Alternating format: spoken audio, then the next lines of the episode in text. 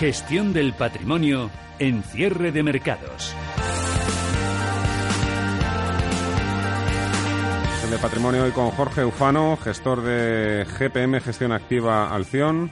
Hola Jorge, ¿qué tal? Muy buenas tardes. Hola, buenas tardes. Lo he dicho bien, ¿verdad? Alción con Y además, no con I latina. Muy bien, poniendo el punto. Me dices que luego la gente busca por internet, pone I latina y se nos va a otro sitio. Bueno, eso quiere decir que... Eso quiere decir que funciona intereconomía. Que habrá que pasarte la facturita, más pronto que tarde. Y también saludamos a, Luis Buceta, director de inversiones de Banco Alcalá. Hola Luis, ¿qué tal? Muy buenas tardes. Muy buenas tardes. Bueno, ¿en qué momento estamos un poquito ahora? Estamos un poco en sensación de compás de espera, ¿no? A, a ver qué pasa, sobre todo mañana miércoles, con todo el tema de la reunión de la cumbre de jefes para el Brexit y está también todo el tema del Banco Central Europeo. Hoy de momento parece que la excusa, los titulares hoy van a ir el Fondo Monetario Internacional y los nuevos aranceles de Donald Trump hacen que las bolsas pinchen, ¿no? sí, y más, más el, el, sí, los aranceles de Donald Trump a Europa y Eso es lo más preocupante, porque estamos viendo el queso, el vino, que si los helicópteros, parece un poco aranceles light o descafeinados comparados con, con esa batería de aranceles que le metió a los chinos, pero... Claro, y sobre todo cuando uno analiza por dónde está yendo la economía europea, se da uno cuenta que, por un lado, eh, la demanda interna sigue fuerte con, porque se está generando empleo, pero la parte de inversión y, sobre todo, la parte más ligada al sector exterior está sufriendo un poco y además el Fondo Monetario Internacional, eh, eh, como eh, la razón por la que estaba bajando esa, esas décimas a la previsión de crecimiento mundial, pero también en la americana y en la europea, es básicamente debilidad, en, sobre todo en el comercio internacional, y donde todavía pueden llegar cosas peores. ¿no? Jorge. Sí, bueno, yo creo que el, FMI lo único que ha hecho es refrendar los indicadores que hemos estado conociendo en estas últimas semanas e incluso el, el, BCE ya se había adelantado y había también bajado lo que son las expectativas de crecimiento en Europa para este año y para el siguiente. Y el año, la semana pasada eh, y, a finales del anterior vimos algunos indicadores de PMI, sobre todo de manufacturas en Europa, tanto en Italia como en Alemania, muy, muy flojos. Eh, casi que indicaban, por lo menos en estos sectores, un, parón. Es cierto que el sector construcción, eh, el PMI de construcción en Alemania y en otros países de la UE y también el de servicios, pues no se ha desacelerado tanto, sino probablemente ya hubiésemos tenido Alemania también una recesión y con PIBs o rendimientos trimestrales del PIB negativos. Entonces el FMI lo único que hace pues es analizar los datos y una semana o dos después refrendar lo que todos un poco sabíamos, que la economía va a crecer menos. Veremos si hasta el punto de que algunas economías europeas entren o no en recesión y que Alemania sigue, perdón, que Estados Unidos sigue siendo un poco el líder, tanto a nivel de sus propias bolsas por tendencia como también a, nivel de crecimiento, porque una economía mucho más sana que Perdón, Estados Unidos y China. Es que son los, los dos que salen bien parados, entre comillas, de estas nuevas previsiones del Fondo Monetario Internacional. El que sale más parado claramente es Europa.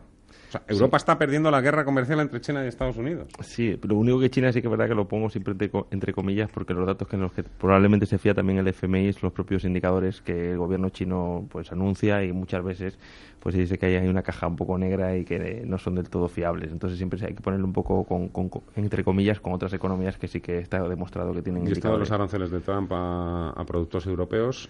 Es para estar preocupado. La cantidad inicial, 11.000 millones. Bueno, yo creo... por debajo de, las cuantías que, se manejaban para el tema de China, pero claro, mm, dejan de ser 11.000 millones y no deja de ser una, una disputa, ¿no? Eh, Sí, puede ser preocupante. Que llega un momento delicado para Europa. Claro, el problema es que un momento delicado en el que nos encontramos que hace que estas, estos aranceles, que a lo mejor pues pueden parecer pequeños, pues sean como una pequeña gota más que pueda, que pueda colmar el vaso. Es cierto que siempre Trump, pues su, su propia filosofía y estrategia de negociación consiste en poner un poco contra las cuerdas al rival, intentar, eh, bueno, pensar que está eh, que no, que no tiene salida para que intente bajar un poco el pistón el rival a la hora de negociar con él y que pueda, que pueda llevar, digamos, el, el, el oficio o, lo que sería el, el, timón de las negociaciones y conseguir mejores resultados, tanto para sus negocios como para Estados Unidos. Eso ya ocurrió con China, que ya veis, eh, primer momento, Trump de momento lo que ha hecho es como el, perro ladrador poco mordedor, en general ladra mucho y, luego no suele terminar las cosas con la apoteosis que la gente piensa. Trump va a poner unos aranceles con China gigantescos que van a hacer que la, la, economía americana y la China al final se paren. Pues al final, pues parece que van a acabar llegando a un acuerdo. Veremos ese 10% que les falta, según indican pero hay que estar atento a ellos. Pero de momento Trump tampoco está siendo tan malo para la economía como muchas veces sus propias palabras o tweets en un primer momento avecinan. Bueno, eh, el fondo del mercado no parece que haya cambiado demasiado. Los que están dentro, pues ahí siguen un poco buscando nuevos impulsos o tratando de adelantarse a la jugada. Y los que están fuera, pues eh, quejándose, ¿no? Por no participar de este, de este rally.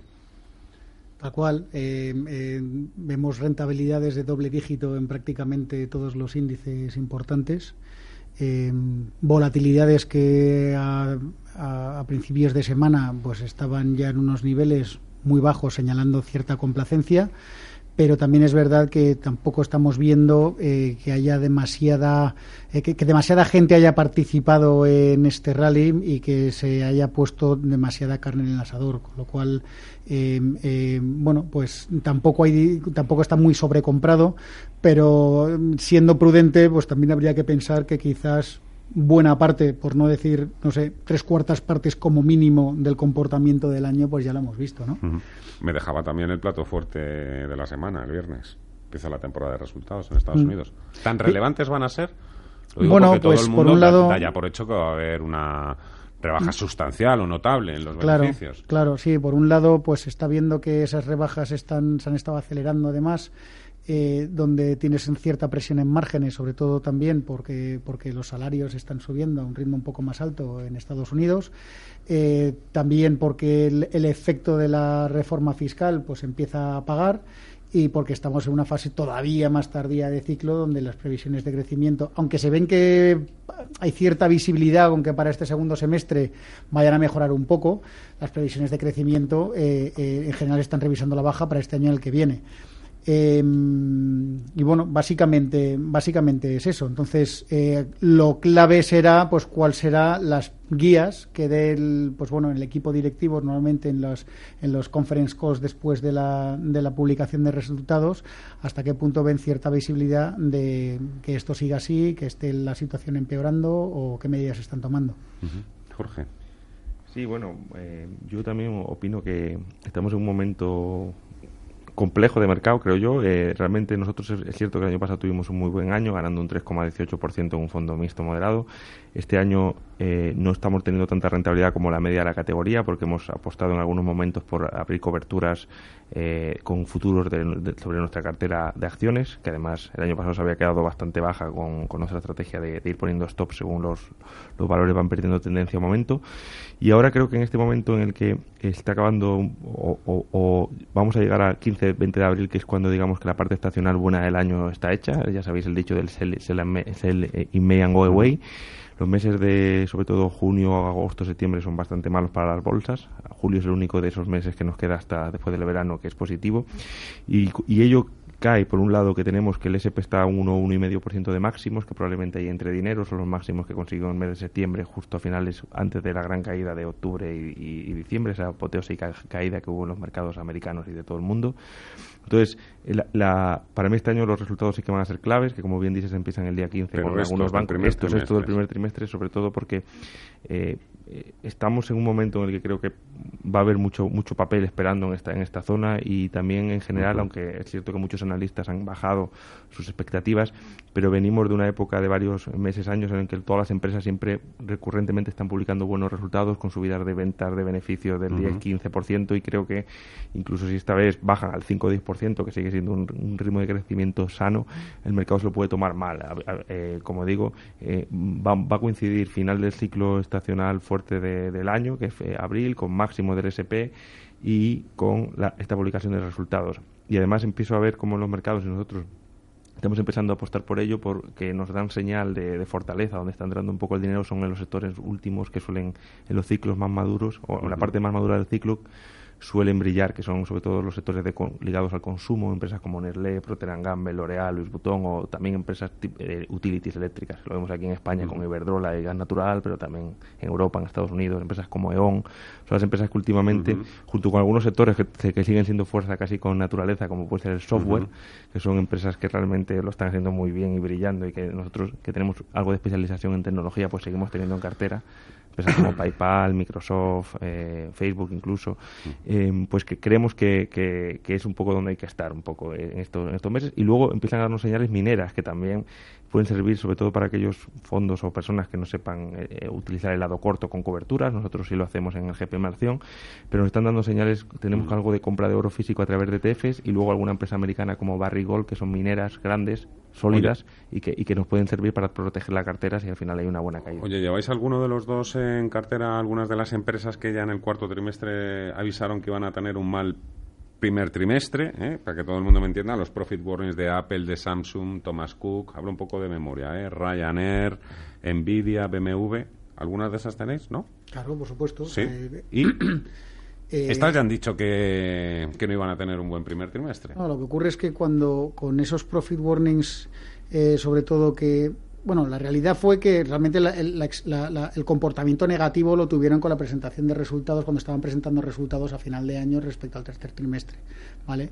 Que, eh, a lo mejor no es que fueran en algunos casos ni profit warning, no se puedan considerar como tales, pero los trataba el mercado como si fuera casi un fraude contable. caían un 14 ese día, un 7 al día siguiente, y cuando te quieres dar cuenta llevabas un menos 28 en una semana, eh, simplemente con porque, bueno, a lo mejor las estimaciones de crecimiento las estaban bajando cuando la compañía seguía creciendo, ¿vale? Entonces se quedaban cotizando a unos niveles en los que dices, pues bueno, es que esto no tiene sentido. Esas compañías es verdad que luego durante el año, pues muchas de ellas han recuperado buena parte de lo perdido. hay bastantes compañías en carteras con más 30, en, nuestra cartera con, con más 30 o incluso más. Eh, hay algunas otras que se han quedado atrás. Eh, pero lo que han hecho en muchos casos, casi ni les estamos tocando, lo que han hecho es recuperar, eh, por así decirlo, ese exceso de, caída que tuvieron durante el último trimestre del año pasado. Y si detrás hay un negocio sólido y los fundamentales de la compañía siguen siendo válidos, más, bueno, pues la típica generación de caja fuerte que paga un dividendo, que lo está haciendo crecer con balances prácticamente sin deuda, que yo creo que es una de las cosas que más tenemos que cuidar durante esta época, es tener mucho cuidado con la deuda balances, eh, bueno, seguimos con, en ellas invertidos. Oye, y ya, y ya por último, eh, dando un vistazo, un rápido vistazo a los a los eh, fondos de renta variable española que mejor comportamiento llevan en 2019, uno pues eh, ve que son fondos que están comprados en compañías de gran capitalización del IBEX 35, Iberdrola, Inditex, Santander, el BBV, etc, etc. ¿Hay que sobreponderar los blue chips españoles? Nosotros en España, nosotros eh, como tenemos una inversión momentum antes, la, la, pregunta anterior también, simplemente me gustaría matizar que no solemos tener esas acciones, salvo alguna salvo una excepción como Renault que compramos a 57 euros porque no forma parte de nuestra estrategia, estrategia principal, pero realmente nuestra inversión también tiene esa, esa, ese momentum de intentar estar en los sectores fuertes y además en compañías que están eh, alcistas, rompiendo máximos y entonces este, tipo de acciones, si alguna vez nos da un profit warning, pues desaparecen de la cartera de forma inmediata hasta que lo vuelvan a, a hacer bien. Entonces España sigue siendo un mercado flojo, débil, el sector bancario, que es el principal mercado español, es un, es un sector de los más débiles de Europa y así lo, sigue, lo lleva siendo años, por lo tanto ahí no estamos.